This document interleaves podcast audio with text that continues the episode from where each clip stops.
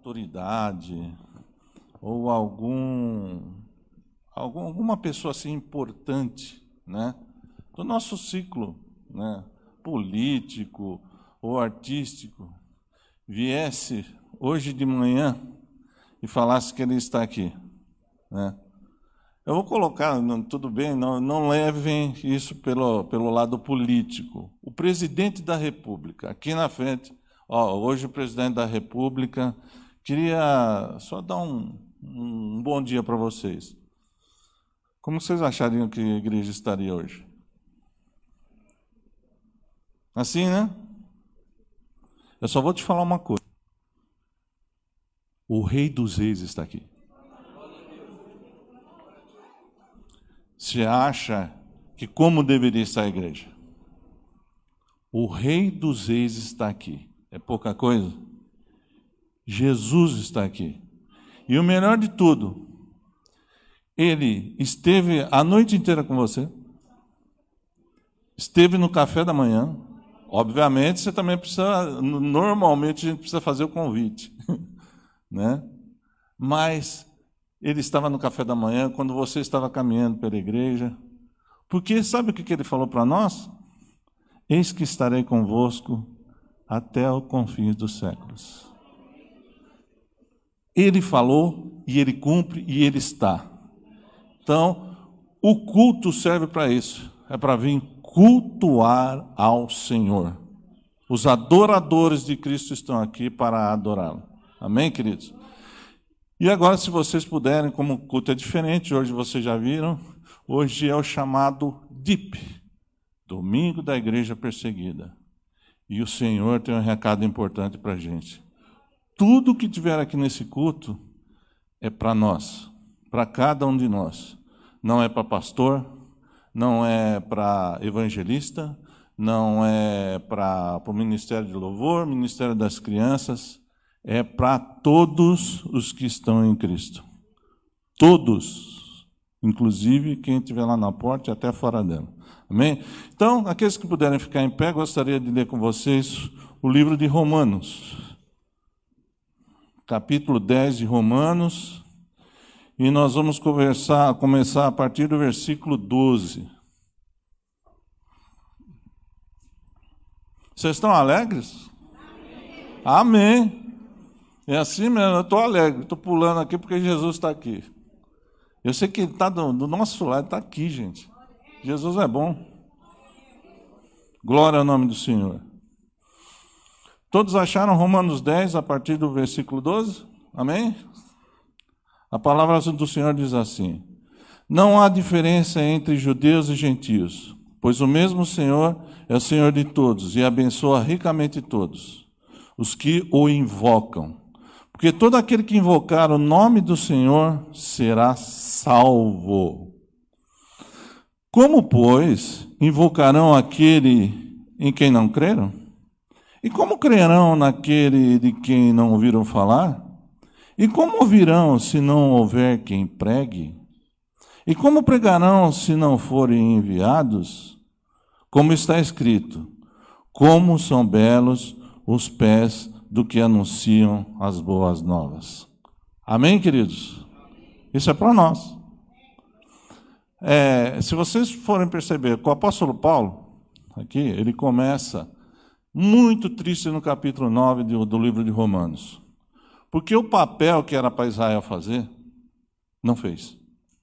Tanto é que lá em Romanos 9, 25, o Senhor fala claramente, né, lá em Isaías, que é, ele tá, ele gostaria até, né, que de falar realmente com o povo de Israel, que era mensageiro dele. E aí ele fala: eu vou chamar um povo que não é meu povo e vou chamar uma amada que não é minha amada. Porque cumpria a Israel fazendo um papel que era proclamar o reino de Deus e a justiça de Deus. E a justiça de Deus quem é, queridos? Quem é a justiça de Deus? Jesus Cristo. Porque o povo de Israel acreditava na sua própria justiça e nas obras. E aqui não, nós vivemos pela fé, como está em Efésios 2, capítulo 8 e 9. Que nós somos chamados e nós somos é, chamados pela graça do Senhor. E graça nos convém que nós tenhamos fé, porque sem ela nós não podemos fazer nada, e de nada vem de nós. Porque nós somos chamados pela graça do Senhor e pela fé nós somos salvos. E não é de ninguém, mérito de ninguém, mas é dom de Deus. Então, queridos, o que está querendo dizer aqui nesse texto? Paulo está muito triste, está falando. O papel que chegou a nós e chegou à igreja é para que seja feito. Então, aqui está muito bem claro para nós, né? É, é, é, assim maravilhoso, como diz no versículo, é, deixa eu ver aqui, minutinho, eu me perdi aqui um pouco. É, que está aqui no versículo, como são belos, o versículo 15, como são belos os pés dos que anunciam as boas novas. É para isso que nós fomos chamados. E não é só estar aqui pregando, e eu não vou pregar, não, tá? Mas é importante que nós saibamos isso.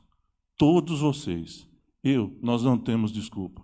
Nós somos chamados para, com as nossas vidas, o nosso testemunho, fazer o que aquilo que Jesus é, nos conclama lá na oração do Pai Nosso, que é: venha a nós o reino de Deus isso também é papel de crente.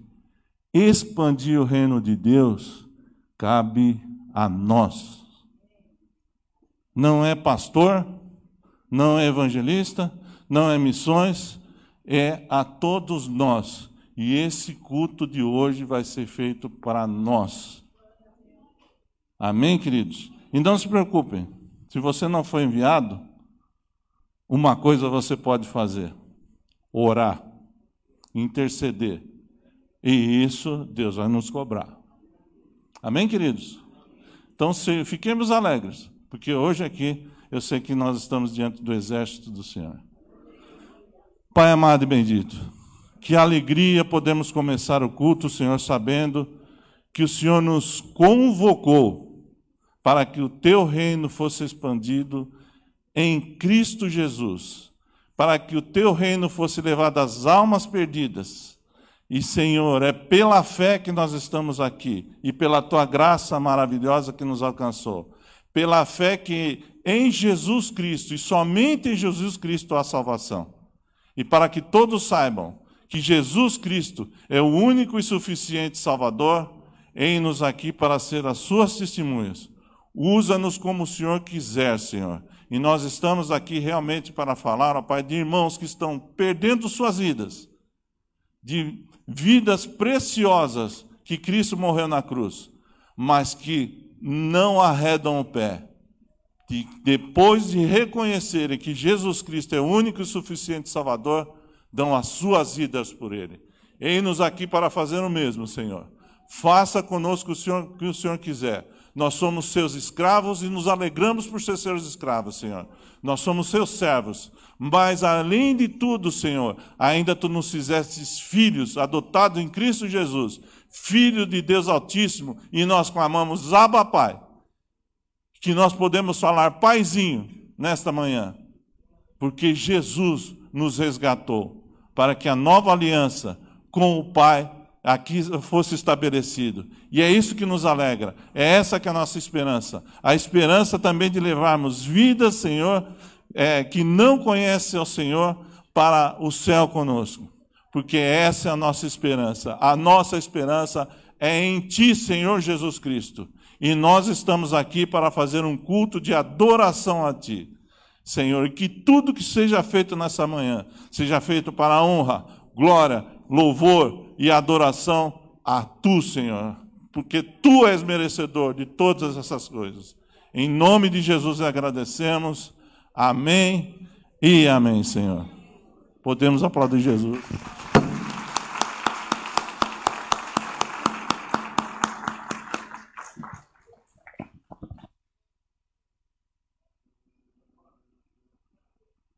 Agora, irmãos, eu gostaria que vocês sentassem. O culto vai ser diferente. Vocês vão assistir dois vídeos importantíssimos.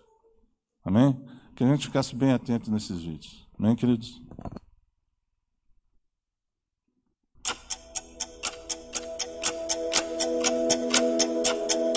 Neste exato, Neste exato momento, cristãos, cristãos ao redor do mundo estão sendo perseguidos, oprimidos, rejeitados e mortos por causa da fé em Jesus como nunca antes.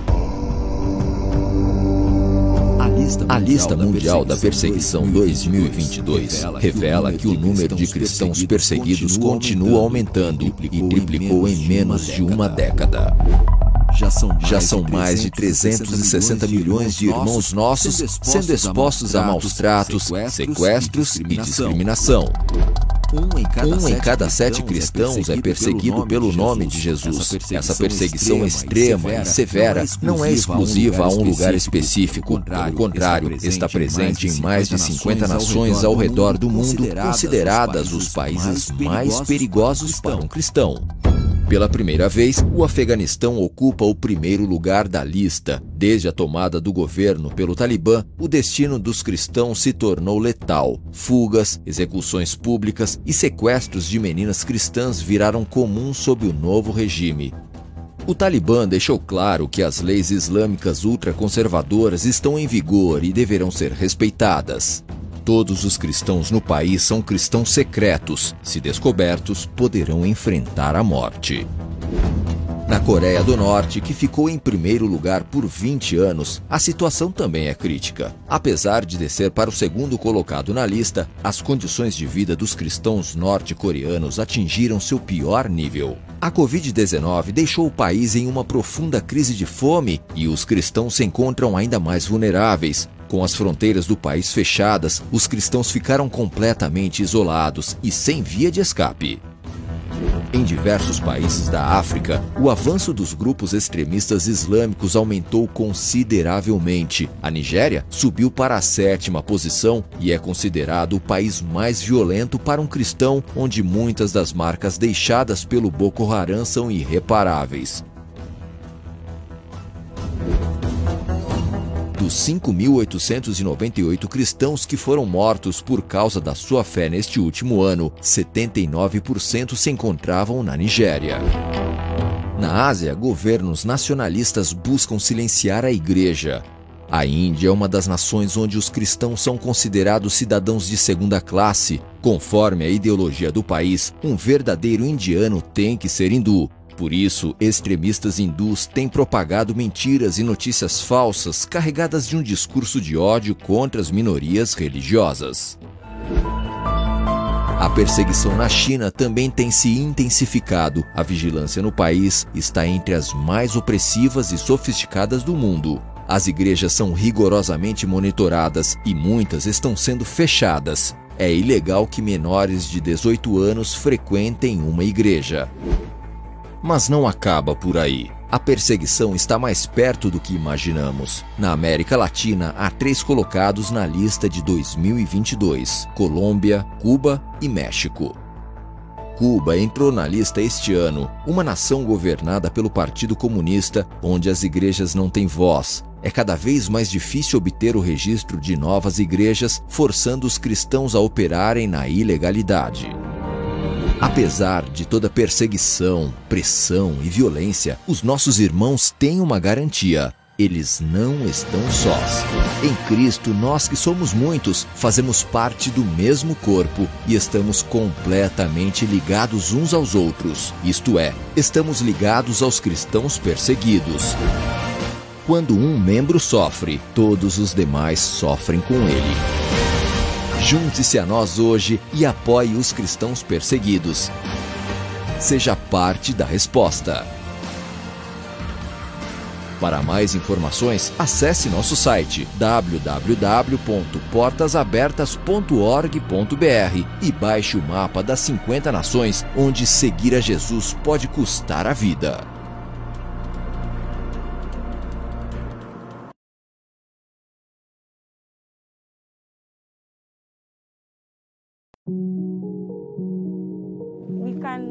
Nós passávamos a noite escondidos nas montanhas. De manhã voltávamos para as nossas casas e trabalhos.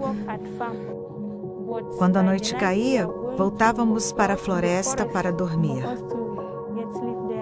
Essa é a realidade em todo o oeste africano. Comunidades cristãs constantemente atacadas. Ataques violentos, como os do grupo radical islâmico Boko Haram, não são exclusivos à Nigéria. Países vizinhos como Camarões, Chad e Níger também enfrentam essa violência brutal. Muitos cristãos precisam fugir para sobreviver. Fadizara é uma delas. Quando eu morava em meu vilarejo, em 2013, o Boko Haram atacou nossa comunidade à noite. Mataram muitas pessoas e queimaram nossas igrejas. Nós fugimos para um vilarejo chamado Vrekek. Eles atacaram mais uma vez e queimaram todas as casas. Roubaram todas as nossas posses. Então nós fugimos de novo para o vilarejo Laudzaf. Eles nos atacaram ali também e sequestraram muitas pessoas, especialmente mulheres. Em outubro de 2015, fugimos para Zelevet. Eles vieram à noite outra vez e queimaram as igrejas. Eu não sei nem dizer quantas pessoas eles mataram. Após alguns anos em Zeleved, a rotina de Fad era como a de milhares de outras pessoas que moram nessas comunidades vulneráveis a ataques. Vivia se escondendo com medo. Nós passávamos a noite escondidos nas montanhas. De manhã voltávamos para as nossas casas e trabalhos. Quando a noite caía, voltávamos para a floresta para dormir. Com uma rotina insustentável e mais um ataque violento, Fad e sua família tomaram uma decisão. Empacotaram as poucas coisas que ainda tinham e foram para Cosa, foi ali que a Portas Abertas encontrou com ela recentemente e descobriu que Fadi também carrega várias cicatrizes no coração. A irmã mais nova dela foi sequestrada em 2015. O nome dela é Vusa e ela tinha 14 anos quando foi sequestrada. Ela foi até a fazenda com amigos, mas não voltou com eles. Algumas pessoas dizem que ela foi assassinada, outros dizem que eles não devem ter matado uma menina tão nova como ela. Provavelmente algum membro do Boko Haram se casou com ela. Nós não temos nenhuma notícia. Quando minha mãe ficou sabendo, não conseguiu enfrentar a situação. Ela morreu duas semanas depois. Durante o ano de 2021, a Portas Abertas distribuiu ajuda emergencial para mais de 3 mil cristãos em Camarões. E essa ajuda não pode parar. Eu estou surpresa de ter recebido todas essas bênçãos na minha vida. Estou muito, muito feliz. Especialmente com esse tecido. Faz dois anos que eu não tenho uma roupa nova como essa. Mas vocês me deram uma hoje. Muito, muito obrigada. Eu preciso que Deus fique comigo durante toda essa situação para que Ele haja poderosamente em minha vida e eu veja Sua face no final do dia. No dia 12 de junho de 2022, milhares de igrejas, no Brasil e na América Latina, levantarão um clamor pelos cristãos perseguidos no oeste africano durante o Domingo da Igreja Perseguida. Organize o DIP na sua igreja. Participe!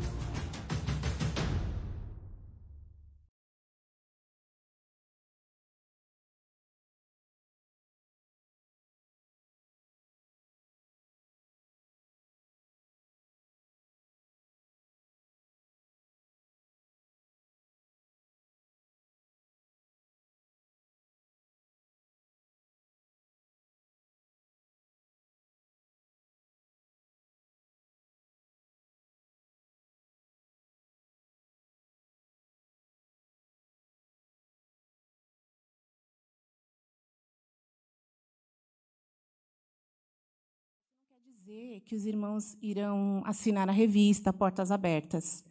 É, nós vamos enviar essas fichas para eles e vocês vão receber uma revista. E ali vai estar todas as informações, se você quiser né, passar a ser assinante.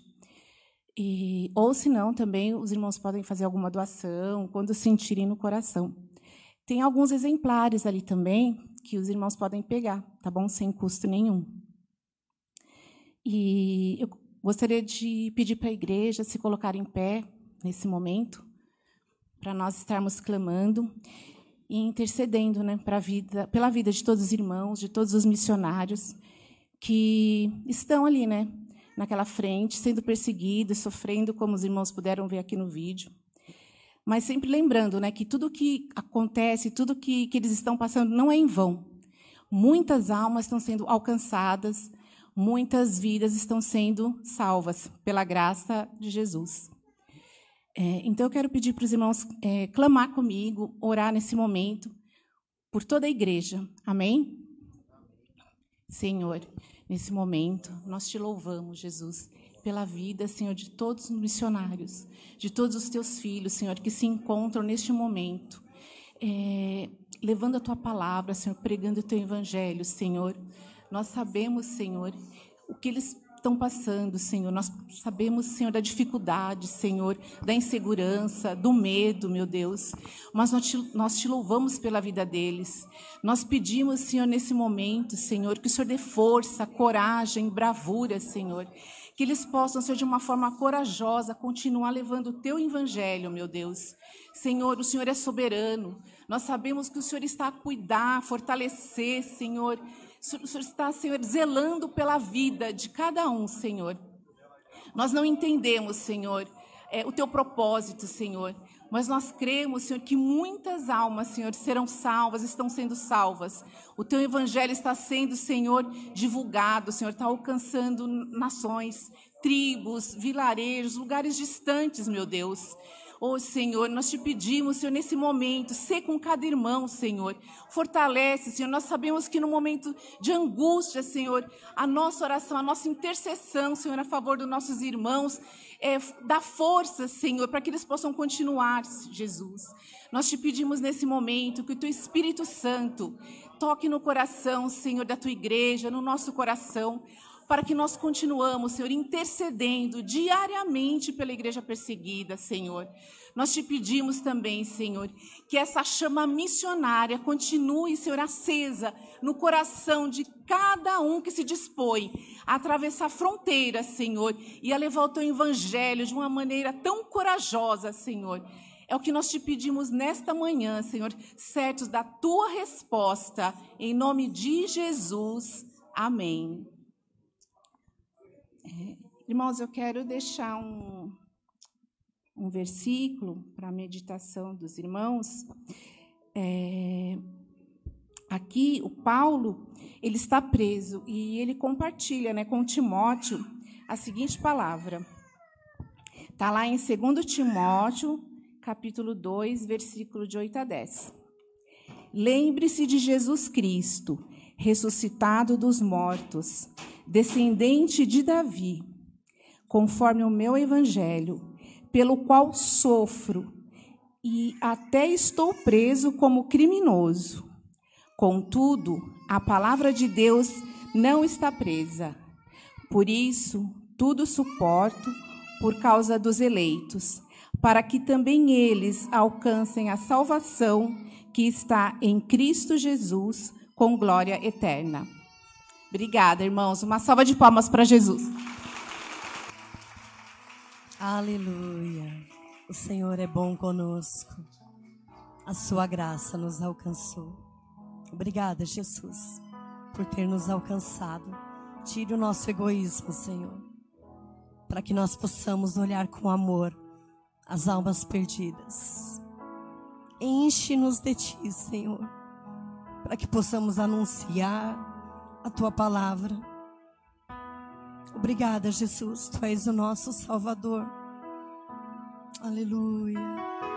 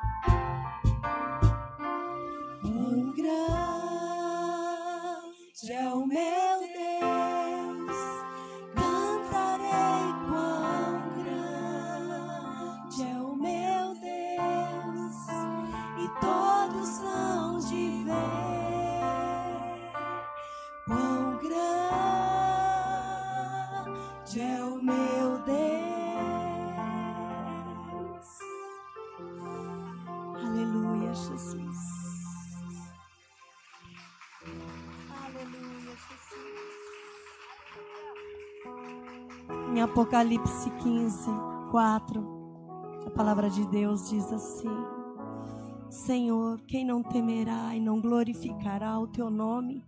É uma pergunta. Pois só tu és santo, por isso todas as nações se dobrarão diante de ti, porque o seu juízo é manifesto. Aleluia, Jesus.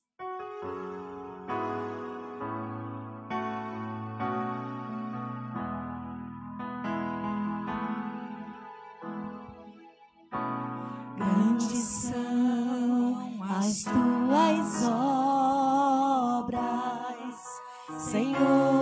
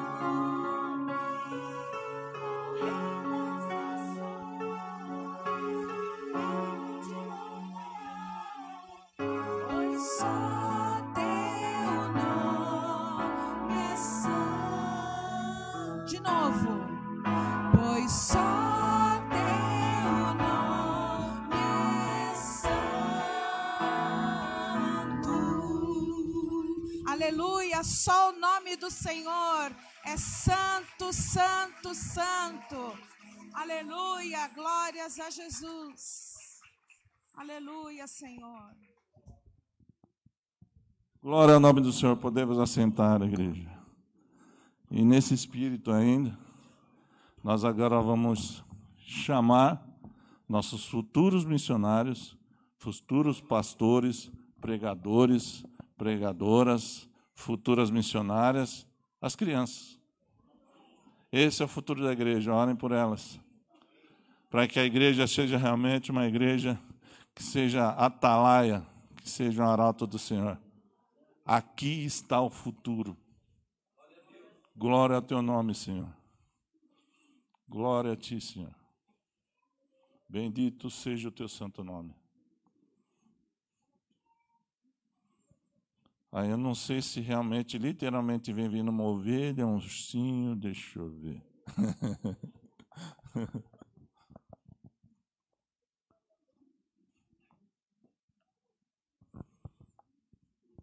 Glória a ti, Senhor. Olhem bem para os ossos dessas ovelhinhas lindas.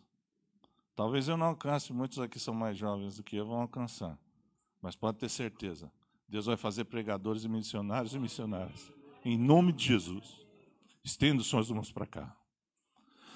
Pai amado, Pai bendito, louvado seja o teu santo nome, Senhor, nos céus e na terra.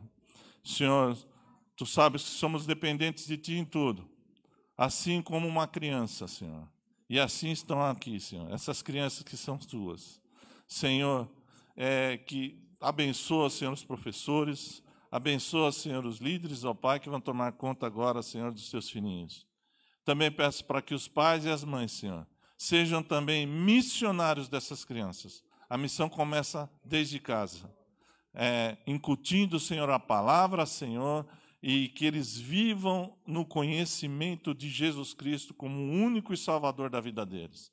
Ser com os pais e as mães, Senhor, dando, dando sabedoria e que não falte no lar, no lar deles, Senhor, o alimento da santa palavra e da oração, Senhor.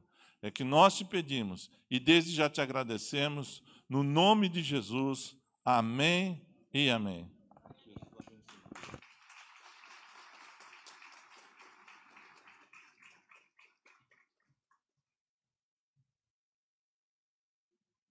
Glória a Deus. Glória a Deus, aleluia.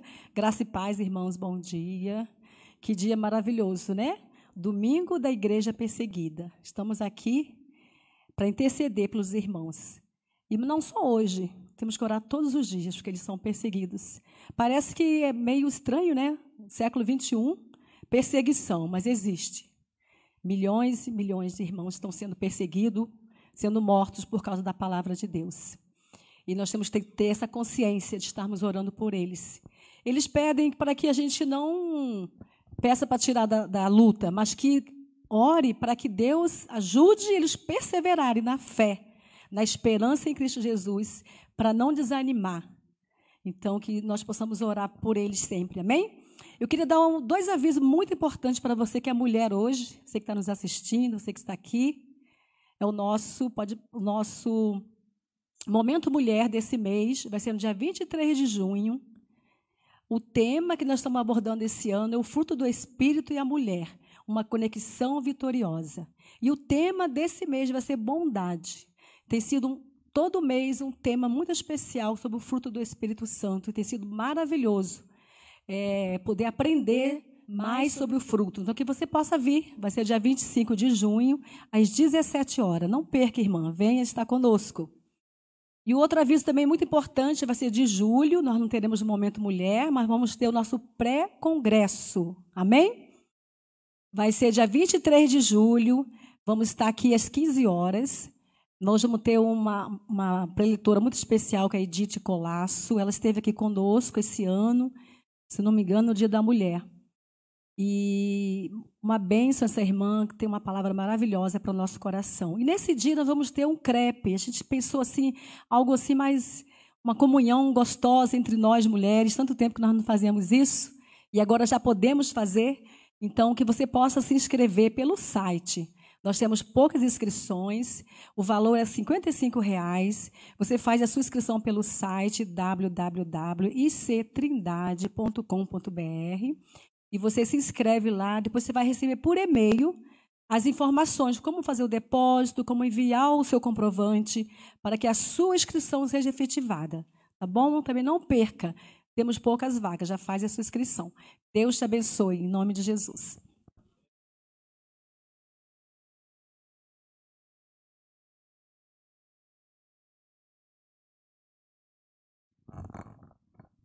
Glória a Deus. Outro recado é que o Rei das Nações está voltando. Está próximo aí, está às portas, e é por isso que a gente precisa correr, né? Falar das boas novas para, para aqueles que não têm esperança e que nós temos a total esperança em Cristo Jesus. Jesus está voltando, queridos. E agora nós gostaríamos de conhecer os visitantes. Se você está nos visitando pela primeira vez, se você puder ficar em pé para que nós possamos ver o seu rosto, nos alegrarmos com a sua presença, será sim uma alegria para nós. Quem está nos visitando? Pela primeira. Muito obrigado, querida. Tem uma jovem ali. Se você puder continuar mais alguns segundos em pé. Quem mais? Tem uma ali. Amém. Se a irmã puder ficar em pé, fiquem, fiquem à vontade, ok? Nós só queremos ver o rosto de vocês e eu peço que cada vez mais, se vocês puderem voltar para nos dar essa alegria, nós vamos ficar muito felizes. Mas quem está feliz também com vocês é Jesus. E nós queremos recebê-las com todo o carinho. De que forma, igreja?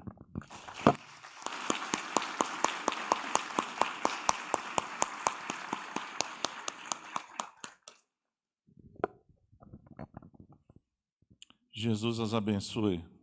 Como diria o pastor André, se não deram 100 abraços em vocês, depois vocês podem me falar lá na frente. Amém, queridos? E agora nós vamos também cultuar ao Senhor.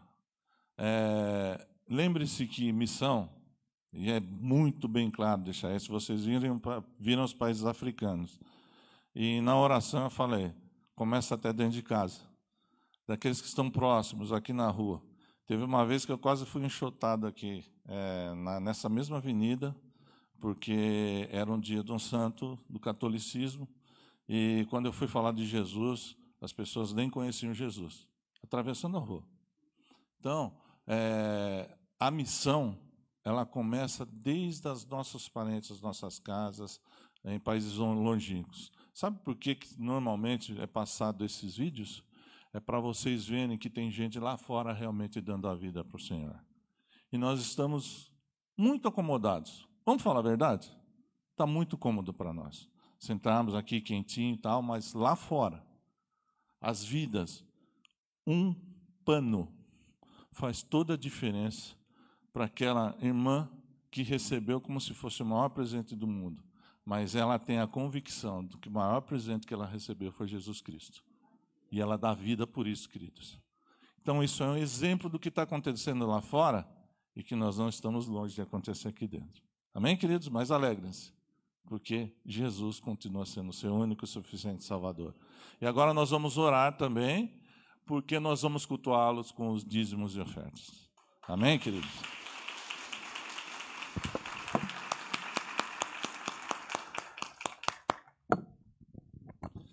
Pai amado e bendito, Louvado seja o teu santo nome.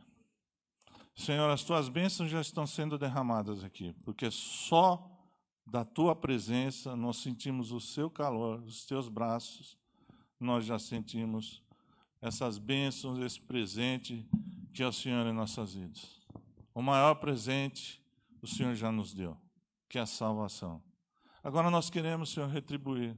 E que esse, essa retribuição, Senhor, os dízimos e ofertas, que eles cheguem, Senhor, a, a lares distantes, que eles cheguem, Senhor, a, a, a pessoas, ó Pai, que possam fazer a diferença nesse mundo. Senhor, que a oferta e o dízimo que será, ó Pai, agora, as bênçãos, ó Pai, que o Senhor colocou na mão dos seus filhos, Senhor, que elas sejam usadas pela igreja, Senhor, com zelo, e dando, Senhor, discernimento, Senhor, a, a nossa contadoria aqui na igreja, Senhor, dando discernimento e sabedoria para como utilizar, Senhor, esse dinheiro, porque o Senhor é um Deus rico, mas o Senhor ama o zelo. E nós queremos ser zelosos por aquilo que nós vamos fazer agora, porque nós estamos prestando um culto ao Senhor, ofertando e dizimando. E digo, Senhor, com alegria, porque é um privilégio podermos fazer isso na Sua presença, Senhor. Eu te peço, Senhor, que abençoe cada vida aqui. E que mesmo aqueles, Senhor, que estão, ó Pai, procurando um emprego, abre portas de emprego, Senhor. Abre, todas as dificuldades, Senhor, elas são dirimidas quando nós clamamos a Ti, quando nós batemos a porta e pedimos a Ti. E eu peço, Senhor, por essas vidas. Abençoa, Senhor, abençoa cada um dos seus filhos, porque passam por eles, Senhor, as bênçãos que chegam também ao Teu altar. É que eu te peço e desde já te agradeço, no nome de Jesus. Amém e amém, Senhor.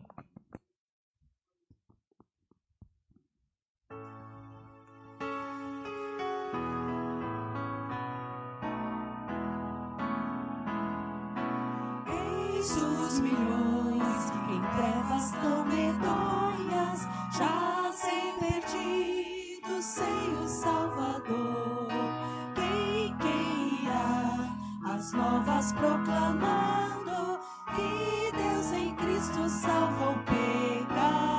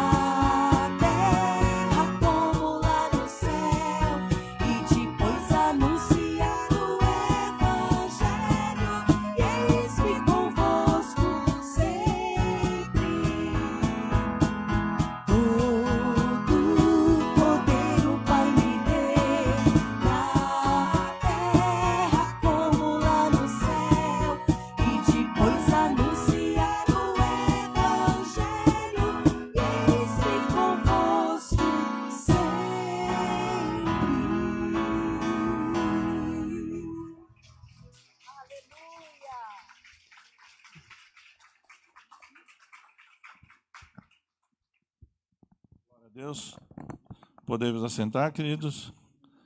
E já louvamos, já intercedemos, que é o papel de todo missionário, né? E agora também uma parte muito importante dos pilares da igreja. Nós vamos ouvir a palavra de Deus. Eu gostaria de chamar aqui uma irmã muito querida, uma irmã muito usada por Deus, uma irmã assim que é uma bênção para as nossas vidas, inclusive ela é, é professora da nossa escola dominical, a irmã Alzenira. Né?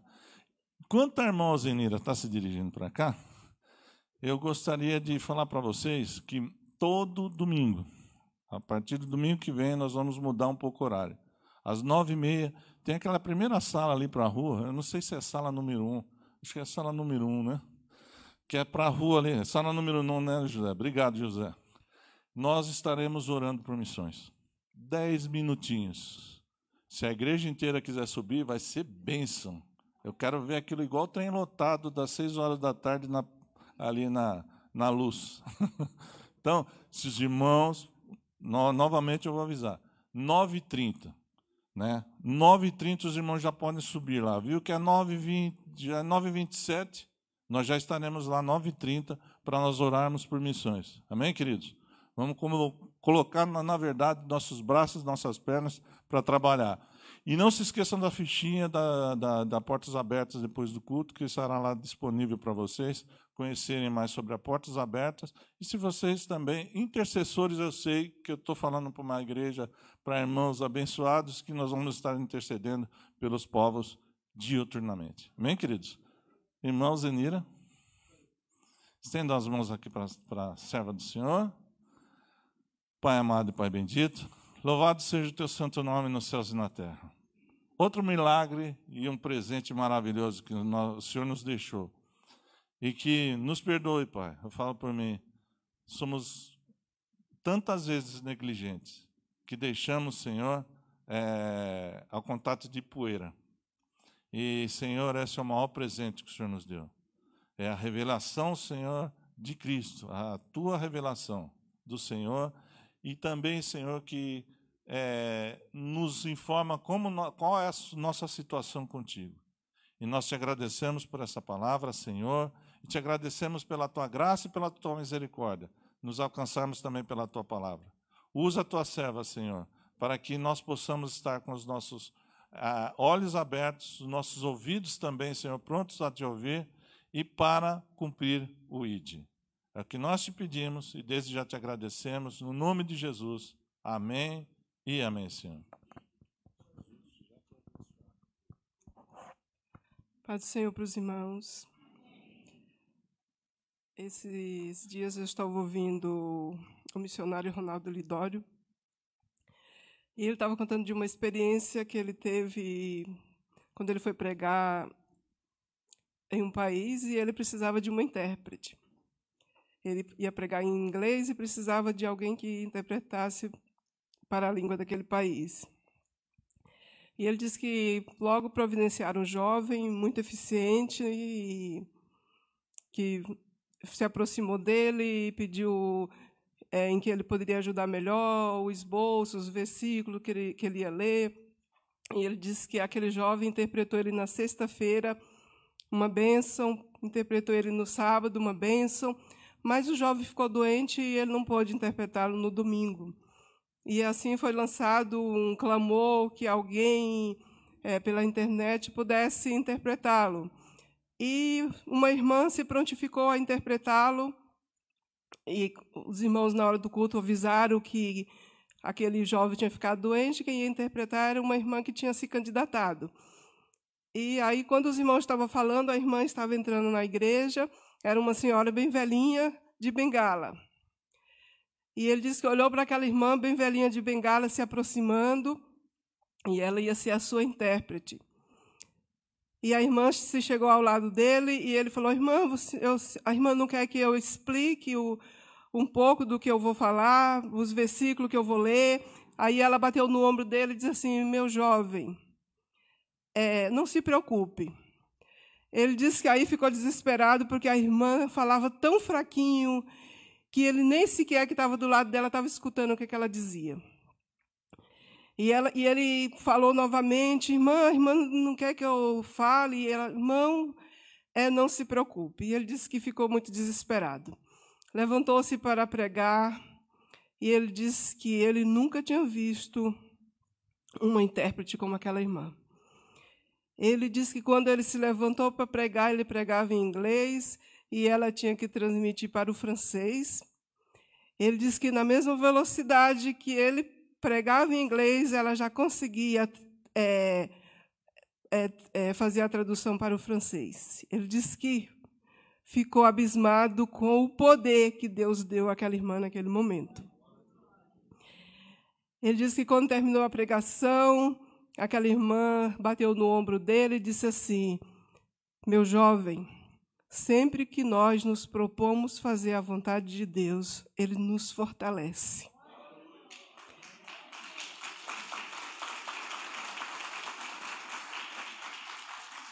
E ele disse que aquela, aquela fala ele guarda sempre. Chegaram e perguntaram para ele: a irmã se apresentou para você? Ela disse quem era ela? Ele falou assim: não, ela não se apresentou, ela só disse que precisava ir embora, que ela precisava tomar o chá dela e dormir, porque já era tarde. Falaram que ela era a intérprete do Billy Graham, quando ele vinha naqueles países nos anos 70. Irmãos, e é nessa força que eu estou aqui hoje. Porque falar do assunto que vamos falar hoje não é fácil. Não é fácil, irmão. Nós passamos praticamente 364 dias do ano sem mencionar esse assunto. Então, ele é muito difícil. É o assunto que a igreja não quer saber.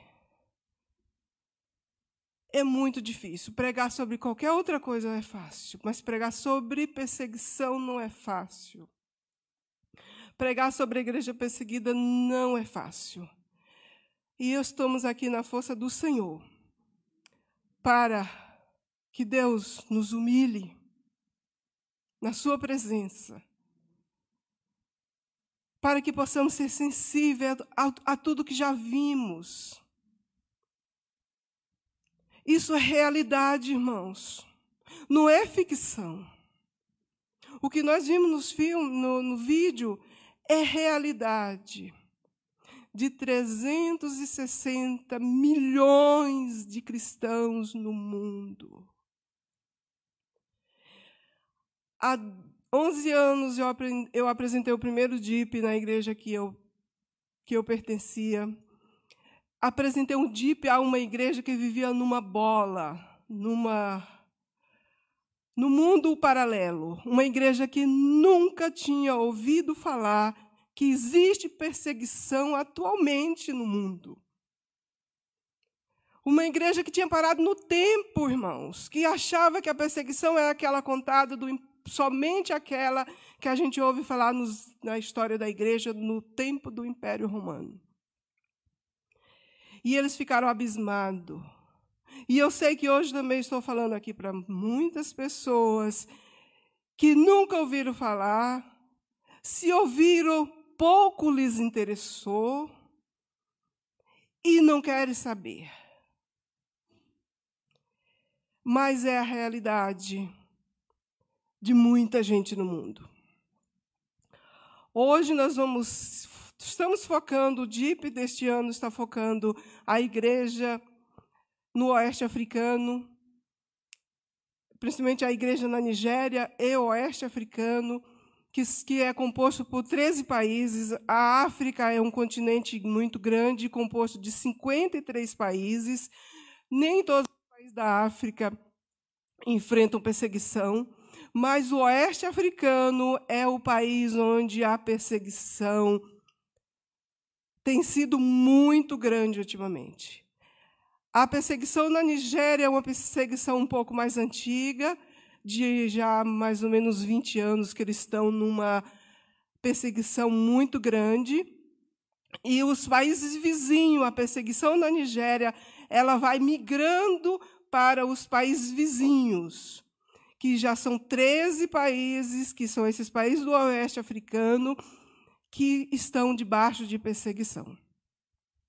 Alguém já disse que a perseguição ela é como uma nuvem que se desloca. Uma nuvem que se desloca. Significa, irmãos, que nenhum cristão na face da terra estar imune de que algum dia a perseguição chegue. Os países do oeste africano, nos quais é, estamos é, falando, eles, alguns anos, eles não sabiam o que era perseguição.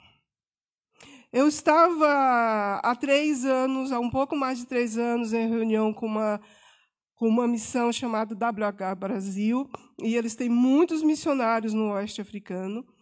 E naquele dia que estávamos juntos ali, naquela dia de, de, de, de oração, de clamor, que a gente recebia os pedidos, é, eles entravam, às vezes, direto no, no, via telefone ou mesmo pela internet, de alguma maneira. Eu sei que a gente teve o privilégio de conhecer muitos deles que estavam lá do outro lado do mundo, é, que estão em lugares perigosos. E naquele dia chegou a notícia da, do primeiro Marte de Burkina Faso.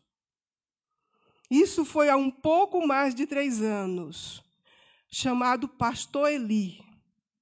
Ele foi o primeiro cristão, pastor morto por jihadista naquele país. Semana seguinte, recebemos a notícia de mais um pastor que morreu junto com seus dois ou três filhos e mais outros irmãos da igreja.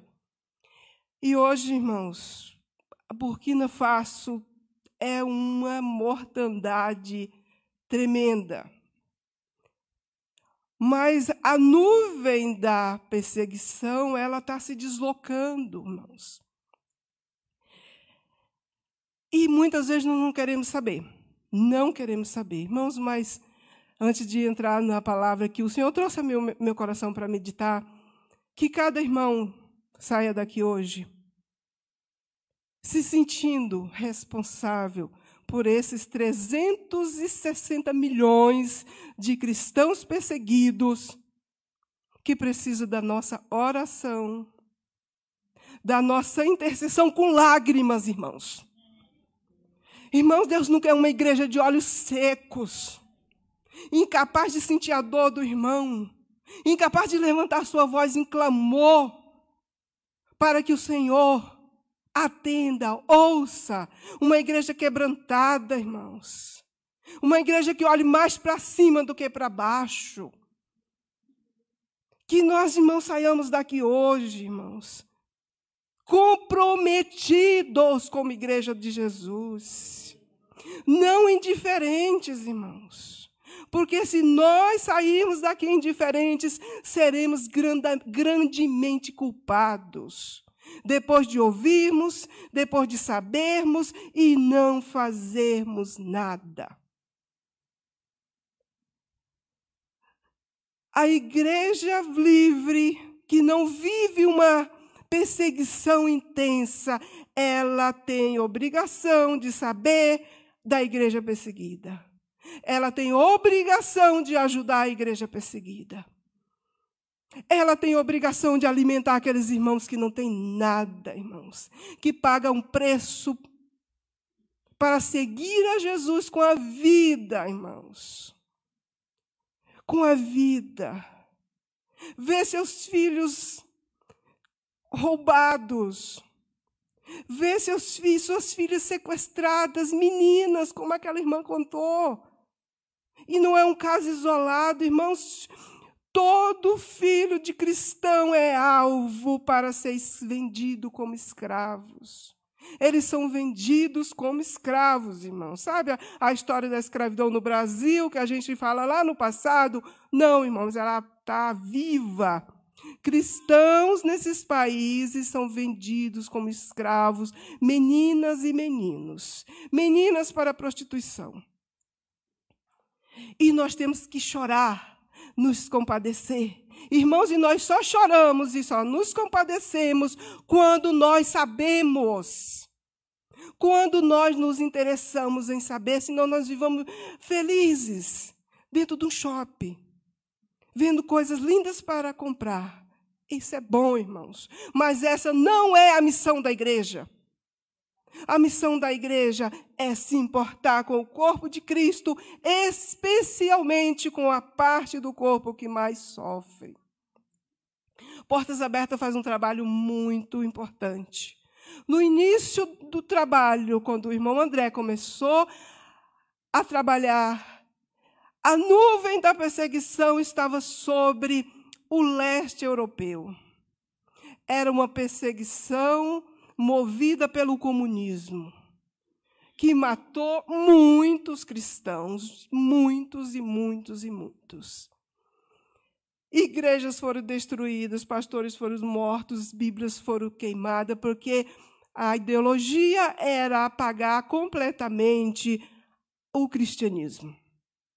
E ele trabalhou durante muitos anos, entrando secretamente nesses países. Quem leu o livro dele, quem já ouviu a história sabe. Quem não leu, irmão, leia. Muda a vida da gente. Tira a gente da nossa vida egoísta, nossa vida materialista e nos leva a dar valor a realmente o que tem valor. Ele trabalhou por muitos anos levando Bíblia, porque o trabalho do Portas Abertas é fortalecer a igreja que está quase para morrer. Como essa igreja é fortalecida? Essa, fortale essa igreja é fortalecida quando ela não tem uma Bíblia, você dá uma Bíblia para ela. Ele chegou em lugares que nem o pastor da igreja tinha uma Bíblia. Nem o pastor. Porque todas as Bíblias foram destruídas, todas as Bíblias foram confiscadas. E essa perseguição, ela amenizou, né, os irmãos sabem que o leste europeu, a, o, o comunismo diminuiu, só que Deus revelou para ele, em 1990, que uma nova perseguição se levantaria, que a perseguição do comunismo seria muito pequena em relação a essa nova perseguição que se levantaria, que agora seria a perseguição é, através do Islã. E é o que nós estamos vendo. Há 11 anos, quando eu apresentei o primeiro DIP, nós falávamos de 120 milhões de, pessoas, de cristãos perseguidos. Dez anos depois, somos 360 milhões de cristãos perseguidos. A perseguição ela aumentou assustadoramente. Ela está aumentando assustadoramente. Os países é, comunistas que tinham baixado um pouco a perseguição, eles voltaram a perseguir muito, como a China, que agora está vivendo novamente um período de grande perseguição. E é sobre essa história na Bíblia que agora nós vamos meditar, irmãos. Amém, irmãos? Eu gostaria de meditar com os irmãos. É uma palavra que o Senhor trouxe ao meu coração em Atos capítulo 12.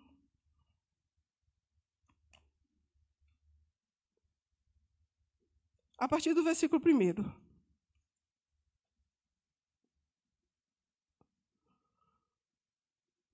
Nós vamos falar de uma igreja que está sob ataque. Toda essa perseguição mostra uma igreja que está sob ataque. E não pense, irmãos, que essa perseguição vai diminuir essa perseguição ela só vai aumentar. Agora, o que nós precisamos saber é como a igreja se porta, vai se portar diante de toda essa perseguição que só aumenta. Amém, irmãos? A nossa leitura diz assim: E por aquele mesmo tempo, o rei Herodes estendeu as mãos sobre alguns da igreja para os maltratar, e matou a espada Tiago, irmão de João. E vendo que isso agradara aos judeus, continuou mandando prender também a Pedro. E eram os dias dos ázimos. E, havendo-o prendido, o encerrou na prisão, entregando-o a quatro quaternos de soldados, para que o guardassem, querendo apresentá-lo ao povo depois da Páscoa. Pedro, pois, era guardado na prisão, mas a igreja fazia contínua oração por ele a Deus.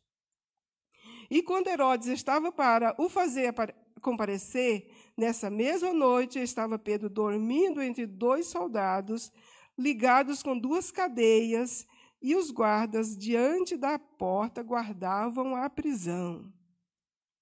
E eis que sobreveio, sobreveio o anjo do Senhor, e resplandeceu uma luz na prisão, e tocando a Pedro na ilharga, o despertou dizendo: Levanta-te depressa, e caíram das mãos as cadeias. E disse-lhe o anjo: Singe-te e ata as tuas alparcas. E assim fe o fez. Disse-lhe mais: Lança as costas a tua capa e segue-me. E saindo o seguia, e não sabia que e não sabia que era real o que estava sendo feito pelo anjo, mas cuidava que havia, que via alguma visão.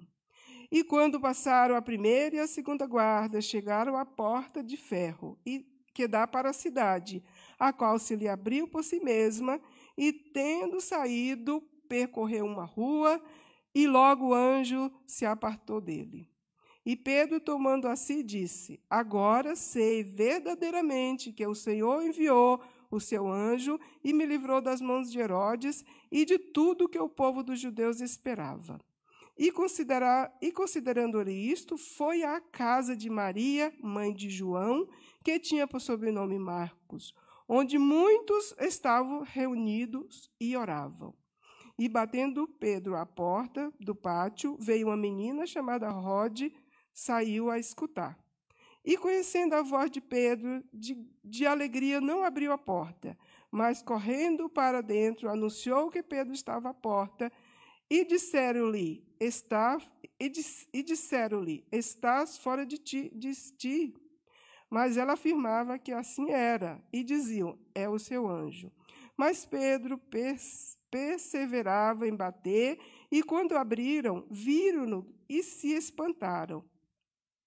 E assinando-lhe com a mão para que se calasse, contou-lhe como o Senhor o tirara da prisão e disse: Anunciai isso a Tiago e aos irmãos. E saindo, partiu para outro lugar. E sendo já dia, houve não pouco alvoroço entre os soldados sobre o que seria feito de Pedro. Amém, irmãos? Irmãos, a passagem que, que o Senhor trouxe ao meu coração é uma, é uma passagem que fala de perseguição. Aquelas passagens que a gente lê e passa assim batido, né? Foi só para aqueles dias.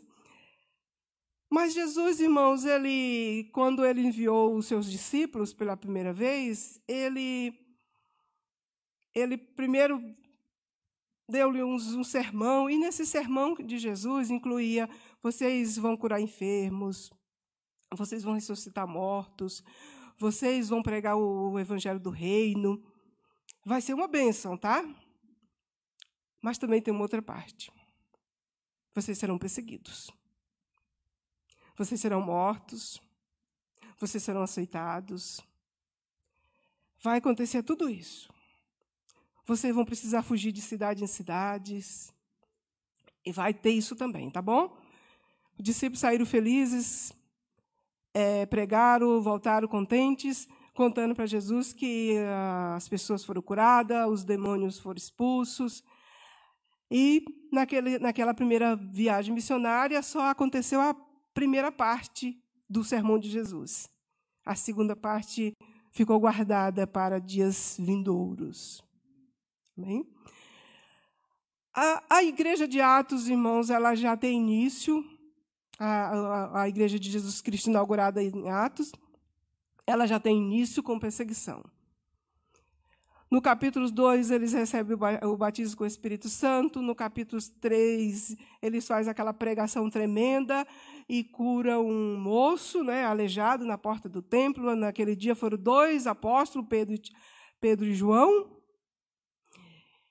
E ali começou o problema, né? porque quando Jesus morreu, o, as autoridades religiosas acharam que o problema de Jesus estava resolvido. Jesus morreu, dizem que ele desapareceu, ressuscitou, mas para as autoridades religiosas estava tudo resolvido.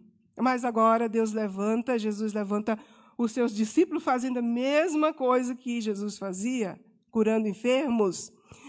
E quando aquele moço foi curado, Pedro e João foram intimados, foram presos tiveram que explicar como, em nome de quem aquele moço foi curado, por que aquele moço foi curado, e eles dão uma explicação: foi em nome de Jesus, do Jesus que vocês crucificaram, que vocês mataram, mas Deus o ressuscitou. E foi em nome dele que esse, que esse moço agora recebeu essa plena saúde. Eles ficaram na prisão um dia para sentir uma pressão psicológica, porque a perseguição ela tem várias fases. Ela tem a fase psicológica, te intimidar para você não fazer mais. Ela tem a fase de ameaça, ela tem a fase de cumprimento de ameaças. E eles, naqueles dias, eles sofreram apenas a perseguição. Naquele momento, eles sofreram apenas a pressão psicológica. Eles foram presos para dizer: olha, se você fizer, vai ter represária. E eles foram apresentados e disseram: nunca mais vocês devem falar nesse nome. Nunca mais. Eles saíram dali e, com, com, e, e disseram: é melhor obedecer a Deus do que obedecer a vocês. E continuaram pregando a palavra de Deus. Logo no capítulo 5, nós vamos ver que agora os discípulos fazendo o milagre, fazendo a obra de Deus, começando a obra por Jerusalém. Agora, todos os, os, os apóstolos de Jesus foram presos. Imagina uma prisão agora com 12 apóstolos. Todos os apóstolos de Jesus foram presos, porque agora todos eles estavam operando sinais e maravilhas, pregando, todos foram presos. E eles falaram ousadamente no nome do Senhor e eles decidiram que eles matariam todos os, os apóstolos de Jesus. Mas se levantou um e disse: Não façam isso. E conseguiu convencê-lo, aqueles, aqueles líderes religiosos, a não matar os doze apóstolos. Mas foram açoitados. E os açoites não era aquela coisa linda legal, não, irmãos. Era costa rasgada. Era açoites, como o judeu sabia açoitar. Eles foram açoitados e depois foram soltos e disseram: Não fale mais no nome de Jesus. E eles saíram dali chorando de dor, mas também chorando de alegria, porque se sentiram dignos de padecer pelo nome de Jesus. Será, irmãos, que nós teríamos essa hoje, nos dias de hoje, nós teríamos esse mesmo sentimento de sentir digno de padecer pelo nome de Jesus? E assim nós entramos no capítulo 7. Quando a perseguição foi tremenda lá nos dias de Estevão, que é a perseguição que a gente mais conhece, quando houve o primeiro Marte, a igreja houve aquela primeira morte e muita perseguição.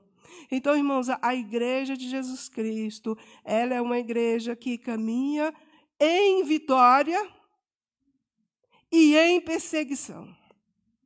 Desde o capítulo 3 de Atos, ela caminha o tempo inteiro de vitória em perseguição. Vemos a igreja saindo do território de Jerusalém e indo para o mundo gentílico em perseguição capítulo 12 é o capítulo que nós estamos lendo da prisão de, de Pedro. E logo, capítulo 13, nós vamos, nós vamos ver o início da obra missionária.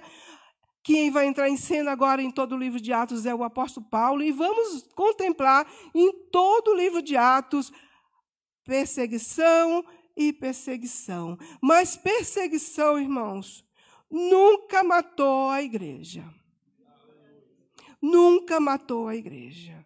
Mundanismo mata a igreja, irmãos. Perseguição não. Perseguição nunca matou a igreja.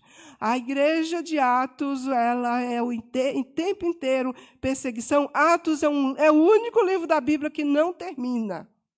O livro de Atos, ele simplesmente parou porque a igreja continuou crescendo e passando por perseguição. Passou o primeiro século, segundo século e todos os séculos até chegar ao nosso. Uma coisa que nos chama atenção aqui, irmãos, quando é, estudamos, vemos aqui Pedro, que os perseguidores eles são, é, eles são corajosos. eles são muito corajosos. Como disse o irmão André, ele diz que nós temos que ser mais revolucionários do que os revolucionários. Irmãos, e quando ele fala de revolucionários, ele está falando de pessoas que se dedicam. Dedicam à causa. Pessoas que estão dispostas a morrer pela causa. Mas não é a causa de Cristo, esses revolucionários do qual eles estão falando. Mas ele diz que nós, como cristãos, temos que ser mais revolucionários do que eles. Se alguém estava disposto a morrer pela causa comunista, muito mais um cristão tem que estar disposto a morrer por Jesus Cristo. Muito mais. Quando ele entrou em inúmeros países, ele sabia que ele tinha passagem só de ida, irmãos. Ele sabia que ele poderia nunca voltar. Quando ele foi se casar, ele fez a, a, a, a, é, proposta mais estranha para sua noiva. Ele disse: Olha, eu queria me casar com você, mas eu tenho que dizer que eu tenho um trabalho secreto. E, e eu trabalho para Jesus, e o meu trabalho é secreto. Quando eu sair em viagem, eu não posso te dizer onde eu vou, para não, não colocar a sua vida em risco. Se eu não voltar, você não pode me procurar. E aquela moça louca aceitou casar com ele. E assim ele entrou em inúmeros países, irmãos, sabendo que ele só entrava, mas ele sabia que se ele, ele poderia não sair. O Senhor o preservou com vida. Mas muitos, muitos, muitos morreram. Ele ainda está vivo, ele está com 94 anos. Ele ainda está vivo. Mas ele diz que a gente tem que ser corajoso, irmãos. Corajoso. Irmãos, e sabe quem é que nos faz corajosos? São nossos irmãos perseguidos. Irmãos, quando você ouve a história de irmãos perseguidos que, pre, que continuam fiel a Deus, a tua pequena luta, irmãos, você tira de letra. Mas quando nós achamos que, que nós estamos perseguidos e não temos esse referencial, irmão, nós afundamos. Afundamos. Eu, eu fui muito sustentada na minha vida pela igreja perseguida. Quando eu ouvia meus irmãos em tamanha perseguição, eu dizia: a minha é pouca. A minha é pequena e eu aguento. A minha é pequena e eu continuo. A minha luta é pequena e eu vou continuar andando. Então, eles são, irmãos. Quando a gente lê, a gente sabe de uma coisa eles precisam demais da nossa ajuda. Porque é o DIP, porque é o domingo da igreja perseguida, porque é um dia onde você vai tirar especialmente para orar por eles. É um dia onde você vai saber mais notícia deles. É notícia onde vai ser recolhida uma oferta para, os, para ajuda emergencial a eles. Hoje somos mais de 13 mil igrejas no Brasil pregando DIP, fazendo DIP, orando pelos cristãos perseguidos. Todos os estados brasileiros, brasileiros estão. É, todos eles estão fazendo DIP. Somos mais de 13 mil igrejas. Então, tem muita gente orando nesse dia. Tem muita gente. Então precisamos de muita coragem para orar por eles e coragem para nos preparar se um dia a perseguição nos atingir. Pedro, irmãos, ele estava agora sendo perseguido não mais pelas autoridades religiosas de Israel. Nós vimos as primeiras perseguições foram movidas pelos líderes religiosos. Agora quem estava perseguindo Pedro era um líder do país, o Herodes, o rei Herodes, que estava perseguindo. E ele estava perseguindo com o intuito de agradar o povo judeu. Ele prendeu Tiago e Tiago foi morto. Tiago era um apóstolo de Jesus. O primeiro, certamente o primeiro apóstolo de Jesus morto. E aí ali tinha uma igreja agora chorando, irmãos. A igreja perdeu um apóstolo. Não dos apóstolos de hoje, mas dos doze de Jesus. A igreja perdeu um apóstolo. A igreja estava chorando. Uma família chorando. Uma família enlutada. Vidas é, sofrendo. E agora eles prenderam outro. Prenderam agora Pedro. Pedro agora estava preso. Pedro era um dos apóstolos, como a palavra de Deus diz, ele era uma das colunas um dos apóstolos mais influentes, um, o apóstolo mais influente no, no, no, no meio do, do povo judeu, porque ele era o apóstolo da circuncisão. Era o apóstolo para quem Jesus se dedicou mais, talvez porque fosse o mais cabeçudo. Mas Jesus dedicou-se mais a Pedro. Jesus suportou as fraquezas de Pedro, porque sabia que aquele Pedro lapidado seria uma bênção. E agora Pedro está preso, condenado à morte, morreria no dia seguinte. Mas aí nós vemos coisas diferentes, irmãos. Nós vemos que uns morrem na perseguição e outros são livres. Como nós vemos aqui que Deus enviou um anjo e tirou Pedro da prisão. Um relato muito lindo de, do anjo indo na prisão, Parecia que parece os, os, os, agentes secretos dos filmes que a gente assiste, né? Conseguir entrar, sair ninguém vê. O Senhor enviou o seu anjo e livrou Pedro da prisão. Né? No, no início do livro de Atos, os, os anjos eram peritos em tirar cristão da prisão. Eles tiraram os doze apóstolos da prisão e depois tiraram Pedro da prisão, de maneira fabulosa. E assim, irmãos, a igreja perseguida, ela caminha dessa maneira. Uns morrem, outros são livres da prisão. Eu estava ouvindo o testemunho de um de um pastor de Burkina Faso. Ele estava falando que já tinha morrido inúmeros pastores naquelas vilas e, e, ele não queria ir embora, ele não queria sair, mas o chefe da, da aldeia lá disse que ou ele fugia ou ele morreria. E ele sentiu naquele momento a direção de Deus de sair, de fugir daquela vila. E ele disse que enquanto ele estava se preparando, estava na igreja se preparando, ele foi cercado por, ah, eles foram cercados por jihadistas. E nesse momento, irmãos, eles só se preparam para ver Jesus. O tempo é, vou já ver Jesus.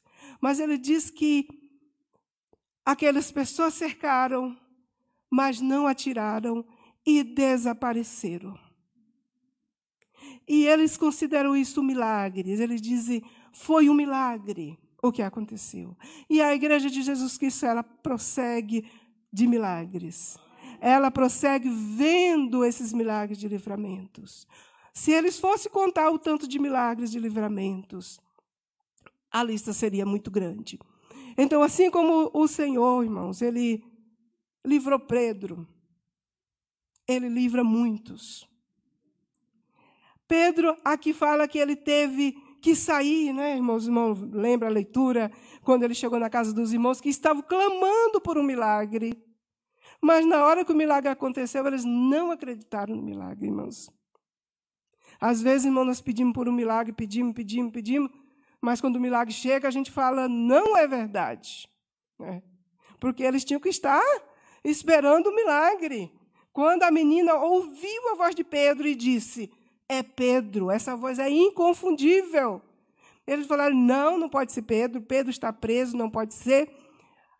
Quando abriram, era Pedro, ele explicou como o Senhor o livrou da prisão. E ali nós vemos outra coisa acontecendo. Ele teve que sair para um outro lugar.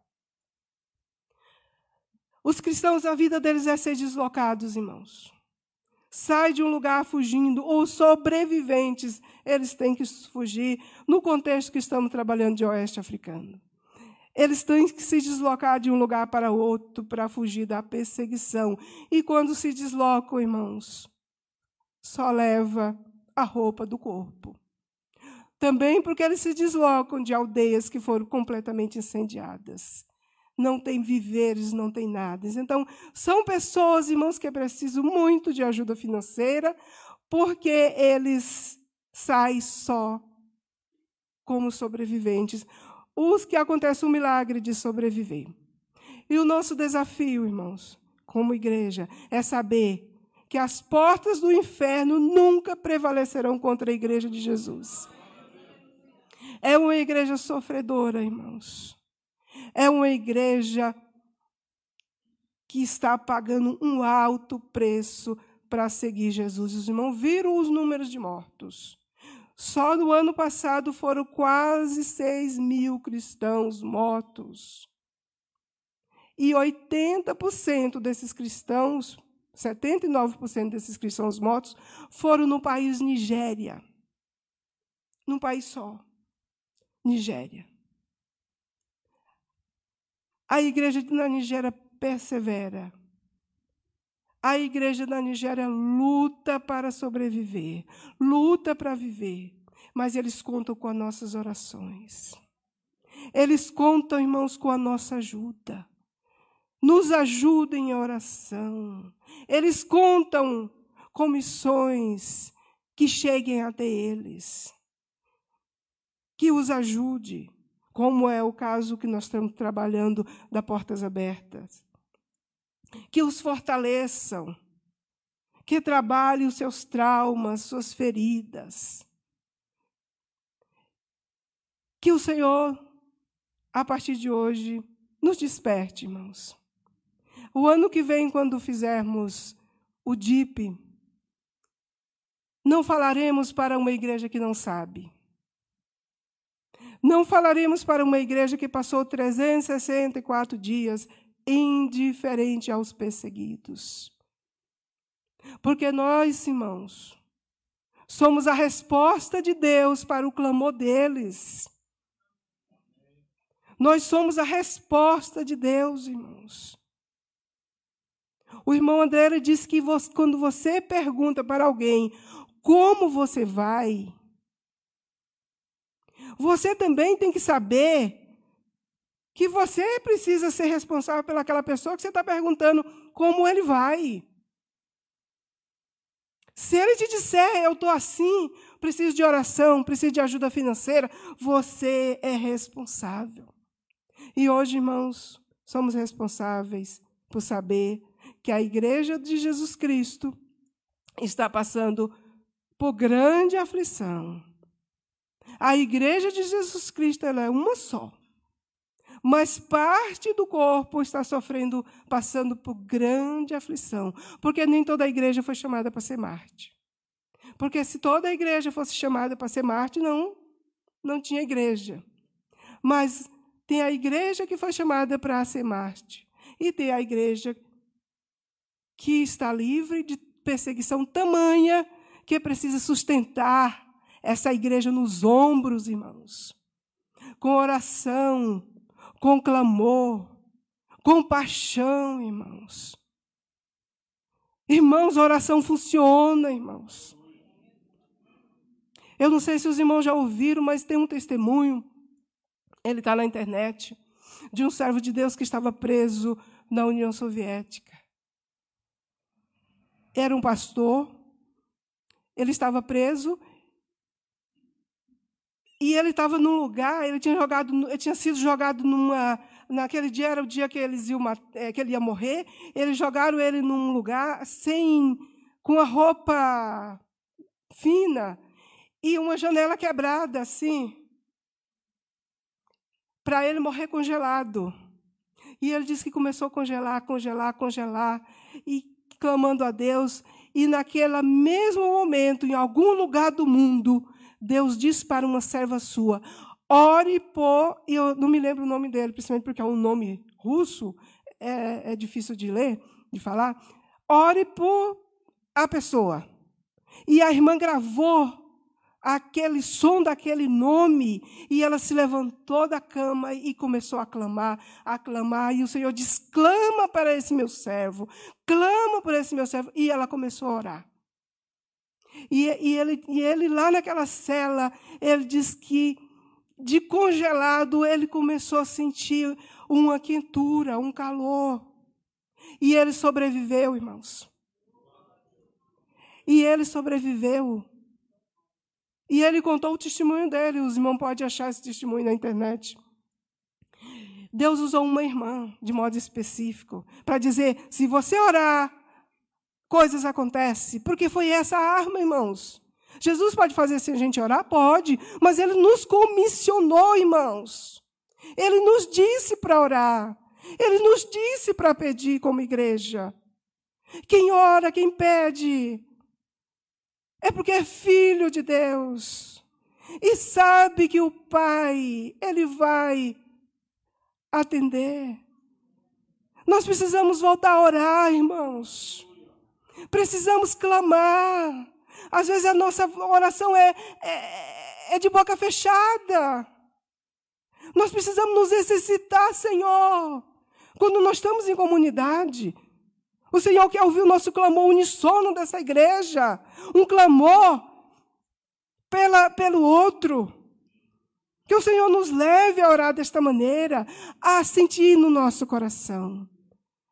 Irmãos, a igreja do Senhor está perseverando. A igreja do Senhor, ela está vencendo. A igreja do Senhor, ela não está morrendo no vale da perseguição. Aqueles que estão morrendo fisicamente, eles têm a plena certeza da ressurreição. Esses irmãos de quais nós estamos falando, eles não têm os anos que nós temos para aprender da Bíblia, irmãos. Eles sabem os versículos. Ser fiel até a morte da tia é a coroa da vida. Todos aqueles que, que, que querem temer a Deus, que temem a Deus, padecerão perseguição. Ele sabe esses versículos, irmãos. Então, quando vem a perseguição, ele fala, o versículo está dizendo que vem perseguição. Mas a igreja é uma igreja triunfante, irmãos. A igreja de Jesus Cristo é uma igreja triunfante. É uma igreja que, que está sendo preparada.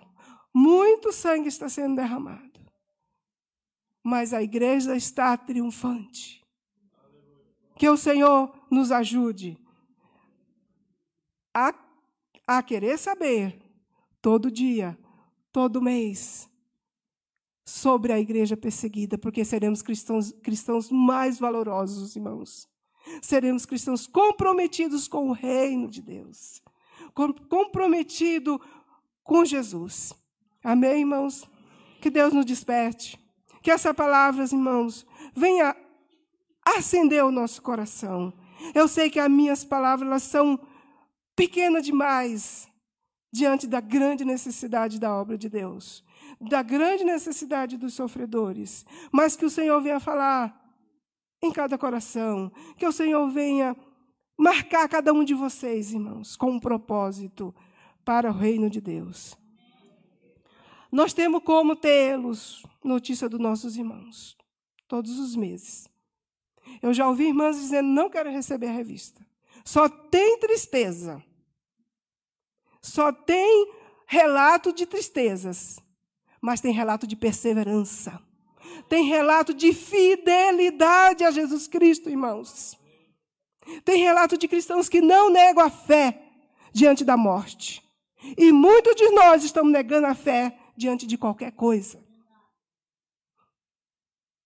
Nós temos uma ficha, como a Priscila já falou, para fazer uma inscrição, para receber. Notícias chegam, irmãos. Precisamos só nos comprometer a tê-las em nossas mãos e em nossos corações. Também não deixar a revista fechada do lado, mas tê-los conosco. No, são nossos irmãos. São nossos irmãos, irmãos. E se fosse você, você não ia querer que alguém se importasse contigo? E se fosse você, irmãos, que Deus nos desperte, que Deus nos abençoe, que Deus nos faça cada dia mais parecidos com Ele. Porque ele vem buscar uma igreja santa, uma igreja pura, uma igreja que está esperando a sua vinda. Mesmo que a gente saiba que nós vamos sair daqui e não vamos morrer. Eles entram na igreja, irmãos, sabendo que eles podem entrar e não sair. E eles vão. Eles vão. Porque a qualquer momento bombas podem ser explodidas dentro da igreja. Mas mesmo assim eles vão à igreja, mesmo assim eles vão adorar Jesus, mesmo assim eles servem ao Senhor. Que ele seja o nosso exemplo, irmãos. Amém, irmãos? Irmãos, vamos agora fazer uma oração. Uma oração, irmãos, para esses irmãos, para essas viúvas que são muitas, para os órfãos que são inúmeros, irmãos, para os que estão lá lutando firmes. Levante a sua voz em clamor, irmãos. Levante a sua voz, abra o seu coração. Nós somos uma igreja que pode clamar ao Senhor. Jesus querido, aqui estamos, Senhor, neste domingo da igreja perseguida, tentando, Senhor, falar um pouco, porque é tão pouco que sabemos, Senhor, é tão pouco que vem, Senhor, para nós, do imenso sofrimento dos teus filhos. Senhor, que o Senhor nos dê coração. Que o Senhor nos dê uma alma que se liga à alma desses irmãos. Que o Senhor nos dê paixão pela tua igreja. Que a nossa vida, às vezes boa, Senhor, sem perseguições, extrema como eles passam, não, não seja, Senhor, motivo para a gente não fazer nada. Senhor, nos levanta, nos incomoda pelas madrugadas, nos incomoda, Senhor, para orarmos pelos órfãos, para apresentarmos as viúvas, para ter um coração ligado, Senhor, na tua causa. Que a igreja que o, dia, o domingo não fique esquecido hoje. Que o domingo da igreja perseguida não fique somente no dia de hoje. Mas que cada um dos teus filhos que aqui estão, que eles saiam para suas casas comprometidos com a igreja perseguida. Que o Senhor abençoe. Que o Senhor nos ajude, Pai, a ser parecido contigo. Que o Senhor não nos deixe, Senhor, nos amoldarmos a este mundo que tanta tanto tenta nos colocar numa forma, mas que a nossa mente seja renovada a cada dia, Pai, para que possamos ser úteis para o teu reino, ser parte, Senhor, com o corpo sofredor, com o seu servo que sofre, com aquelas vidas, Senhor, que estão indo que estão indo, Senhor, dando a vida, que estão morrendo pelo teu nome. Que o Senhor nos ajude a ser fiel. Nos dá, Senhor, um coração fiel a ti. Nos dá um coração fiel, Senhor. Nos dá, Senhor. Nos ajuda, Pai. As nossas lutas também são grandes, Senhor. São diferentes da luta dele. São lutas para nos atrapalhar. São lutas para nos tirar do foco. São lutas, Senhor, para nos deixar esquecido de ti. Quantos de nós, Senhor, passamos dias sem ler a Bíblia? Quantos de nós, Senhor, passamos dias sem orar. Quantos de nós, Senhor, passamos dia, Pai, indiferente, Senhor.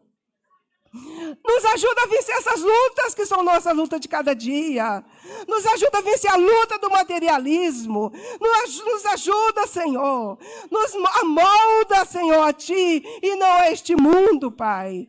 Nos faz, Senhor, mais do que vencedores. Senhor, nos ajuda. Nos ajuda com esses nossos irmãos sofredores. Senhor, que Ele seja o nosso referencial. Que Ele seja o Senhor, o nosso alento para sermos fiéis a Ti. Senhor, nos desperta. Senhor, nós te pedimos, visita a igreja na Nigéria. Visita, Senhor, essa igreja.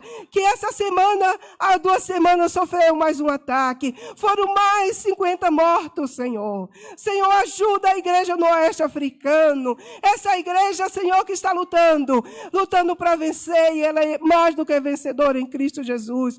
Senhor, que essa igreja possa contar com a nossa ajuda, com a nossa ajuda de todas as formas.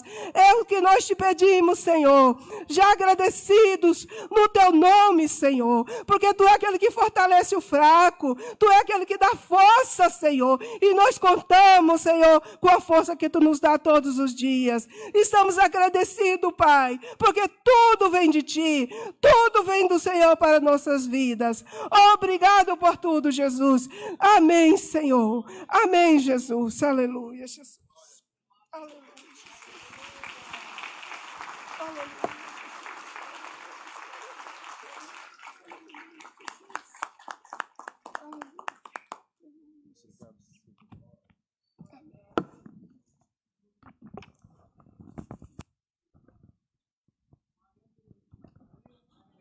Glória a Deus. Eu só tenho a agradecer ao Senhor pela manhã de hoje. E ouvir a doce, de- a doce voz de Jesus, como disse ao seu povo: aquele que tem ouvidos, ouça o que a voz do Espírito está falando. Eu creio que falou comigo e falou com vocês. E nós estamos realmente falando aqui de irmãos, estamos falando de perseguidores. A igreja, ela sempre será perseguida, jamais vencida. Jamais vencida. Lembre-se de que o maior perseguidor da igreja, quando iniciou da igreja, Jesus se apresentou a ele.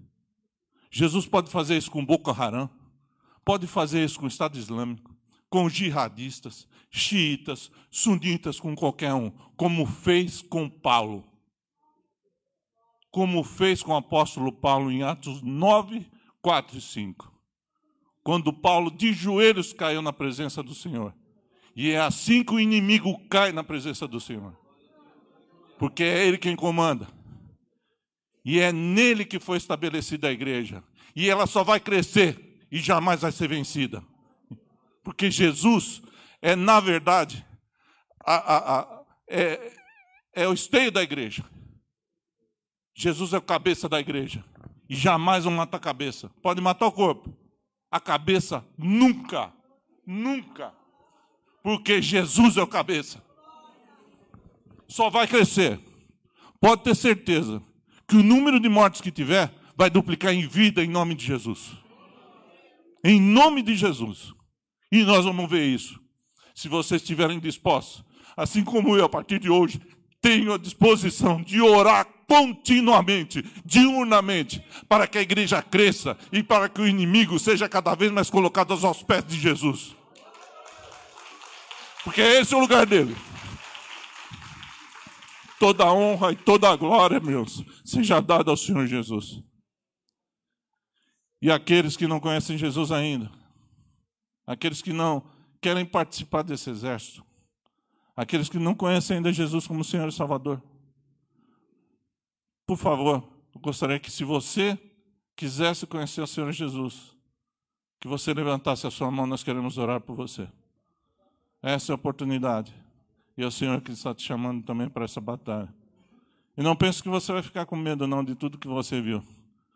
Porque a morte termina a nossa carne, mas é o início da vida eterna em Cristo Jesus. Jesus é vida.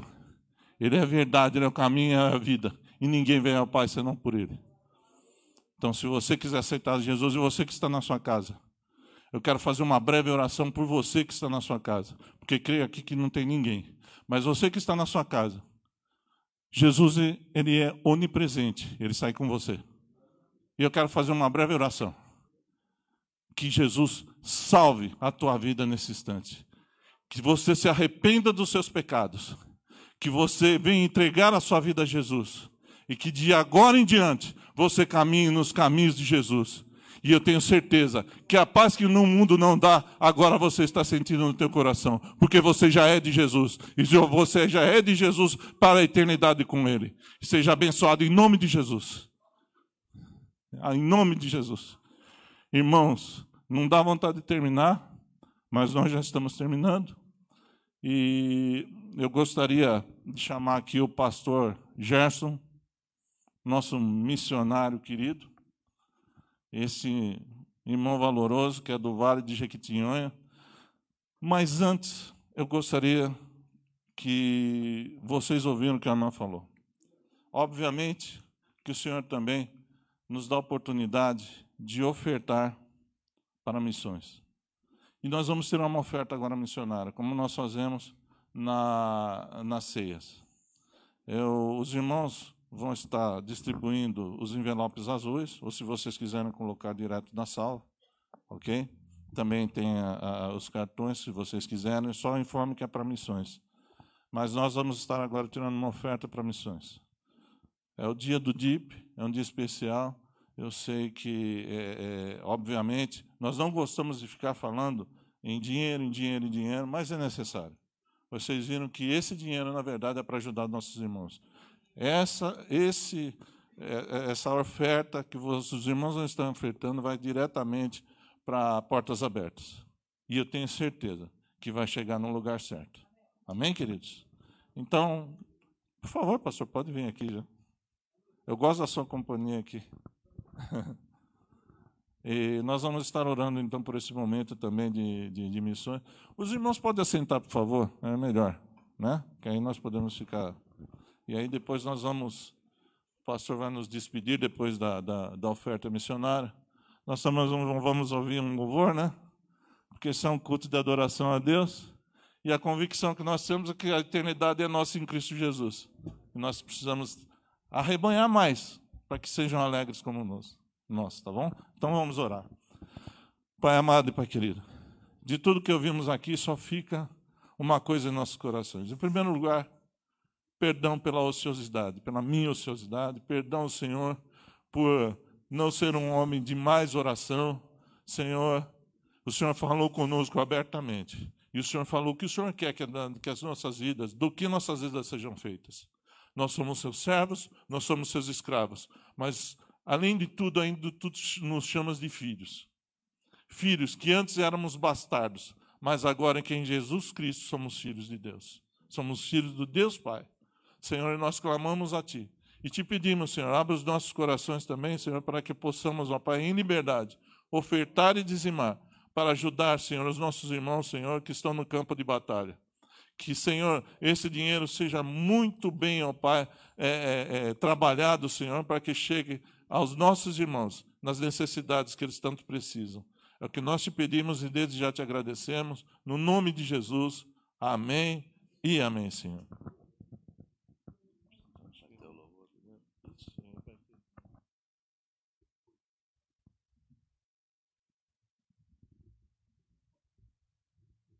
Irmãos, podem passar a salva então, ok?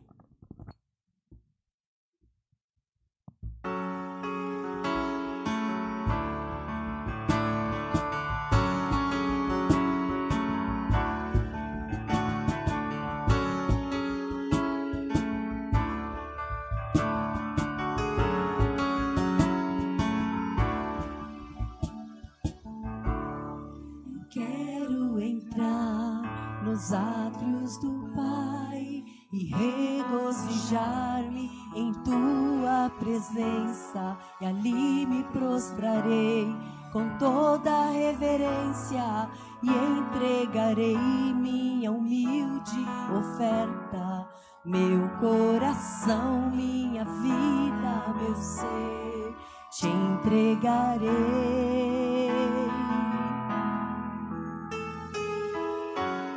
Colher o que há de bom em tua palavra e descansar em teus braços de amor. Quero teu arado preparando a minha vida, revolva com vontade o mais profundo de mim. Tire as pedras e os espinhos, terra fértil eu quero ser.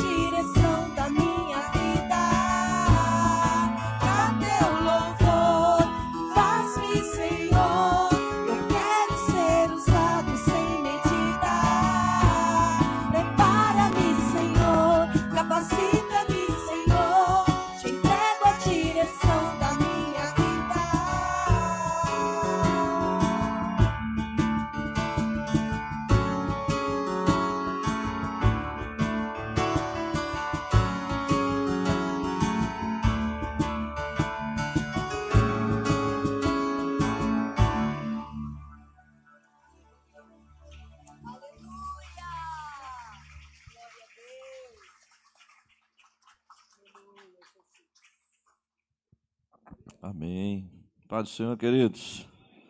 Deus abençoe sua vida depois de tudo que ouvimos, que nós possamos estar dispostos, como diz Hebreus 13, versículo 3, diz assim: Lembrem-se dos que estão na prisão, como se aprisionados com eles, dos que estão sendo maltratados, como se fosse mesmos, ou se fosse vocês mesmos sendo maltratados com eles. Lembrar aí não é só pensar, né? É lembrar para socorrer, para se dispor a clamar ao Senhor em favor dos nossos irmãos. Sabemos que a oração do justo pode muito em seus efeitos. Né? Eu há algum tempo que já sou assinante da revista Portas Abertas, não só para ter informações, mas também para contribuir com os nossos irmãos. Né? Também sou contribuinte, né? para que os irmãos tenham um pouco de alívio na sua jornada aí tão árdua. Né? Mas não são coitadinhos, tá, irmãos? Isso aí nós precisamos deixar muito claro. São verdadeiros heróis e heroínas de Deus. É diferente do povo aí do mundo, onde eles são perseguidos e são dignos de dó, de pena. Os nossos irmãos não. Como a irmã citou aqui, os apóstolos, ao ser açoitados, disseram, saíram regozijando, regozijando por ter, terem sido achados dignos de padecer afronta pelo nome do Senhor Jesus Cristo. Sofrer por Jesus, pode ter certeza, meu amado, que é honra diante de Deus. Amém? Então, a partir de hoje, você que ainda não é um intercessor, primeiro passo, passe a ser intercessor em favor dos irmãos perseguidos. Segundo passo, se puder, seja um assinante da revista. Aqui não estamos fazendo propaganda da revista em si, e sim uma, uma das formas de você estar contribuindo. Não é? Se inteirando né, das informações que vêm de lá, para você também interceder. E, se possível, também seja um contribuinte financeiramente para socorro dos nossos irmãos. Amém, queridos? Então vamos orar, agradecer ao Senhor por tudo que já ouvimos e também pelos irmãos que estão enfermos, né? Alguém tem algum pedido específico, especial? Vamos continuar orando uns pelos outros, né? Deus sabe dos irmãos, eu não tenho a lista aqui, mas tem muitos irmãos que estão internados, outros estão se recuperando ainda de alguma enfermidade, né? Que Deus possa estar visitando os nossos irmãos. Oremos. Pai, em nome de Jesus, louvamos o Senhor por sua graça, sua bondade, sua misericórdia. Também, Pai amado, neste momento louvamos o Senhor pela vida dos nossos irmãos mártires, nossos irmãos perseguidos ao redor do mundo que não são poucos, são mais de 360 milhões de vidas sendo perseguidas. Mas o Senhor está no controle, o Senhor está no teu alto e sublime trono, o Senhor sabe, sonda e conhece cada coração, cada vida, e tenho certeza que o Senhor jamais os abandonará. O Senhor estará com eles todos os dias até o fim, e o Senhor os honrará, os coroará naquele grande e glorioso dia, como heróis e heroínas na tua presença, Pai. Mas nós intercedemos para que o Senhor esteja com eles, confortando, renovando suas forças, dando a eles paz no coração, alegria na alma, que eles não desanimem, que eles não retrocedam, que eles não se rendam ao adversário, mas que possam ser vencedores em Cristo Jesus. Esteja com seus familiares, com seus filhos, dando graça e força e abençoando suas vidas, Pai. Também intercedemos em favor dos nossos irmãos enfermos, seja onde estiver, Pai, qual seja a enfermidade, que o Senhor esteja visitando nesse momento, restaurando, abençoando, fortalecendo a vida dos teus filhos, Pai. Entregamos em tuas mãos, crendo na bênção e na vitória. Obrigado por cada vida aqui presente, cada irmão que veio aqui adorar o Senhor, aqueles que não puderam também, que o Senhor esteja abençoando, fortalecendo. Dê uma semana abençoada na tua presença, Pai. Use cada um como instrumento para a glória e honra do teu nome, para divulgar, Senhor, o teu evangelho, que é o poder de Deus para a salvação de todo que crê. Dê a tua vitória ao teu povo em nome do Senhor Jesus. Também intercedemos em favor da nossa nação, do Brasil, que o Senhor possa salvar, meu Pai, essa nação. Que o Senhor venha abençoar, meu Deus, nossa classe política, salvar, libertar da corrupção. Que o Senhor venha salvar nossa classe empresarial. Que o Senhor venha abençoar a economia desse país. Que o Senhor venha salvar essa geração, Pai. Outras nações, nações que estão em guerra, exemplo da Ucrânia, do, da, da Rússia. Que o Senhor possa levar a paz. Que o Senhor faça cessar essa guerra em nome do Senhor Jesus. Dê a paz aos corações. Salva, Senhor, essa geração corrompida e perversa, Pai, porque no Senhor está a salvação. Só o Senhor é Deus, só o Senhor salva. Muito obrigado, Pai, em nome do Senhor Jesus. Nossa gratidão também. Se com cada um os seus lares. Levem paz, livre de todo mal, em nome de Jesus. Amém. Estenda a tua mão, querido. Eu quero antes avisar também que nós temos aí torta de frios, pirulito de chocolate, canjica e paçoca. Compre para ajudar as criancinhas que estão aí dando glória a Deus. Amém? Estenda sua mão. Que a graça do Senhor Jesus Cristo, o grande amor de Deus, a doce consolação do seu Espírito Santo permaneça com todos nós, não só hoje, mas para sempre. Todos dizem amém. Vai em paz, querido. Deus te abençoe.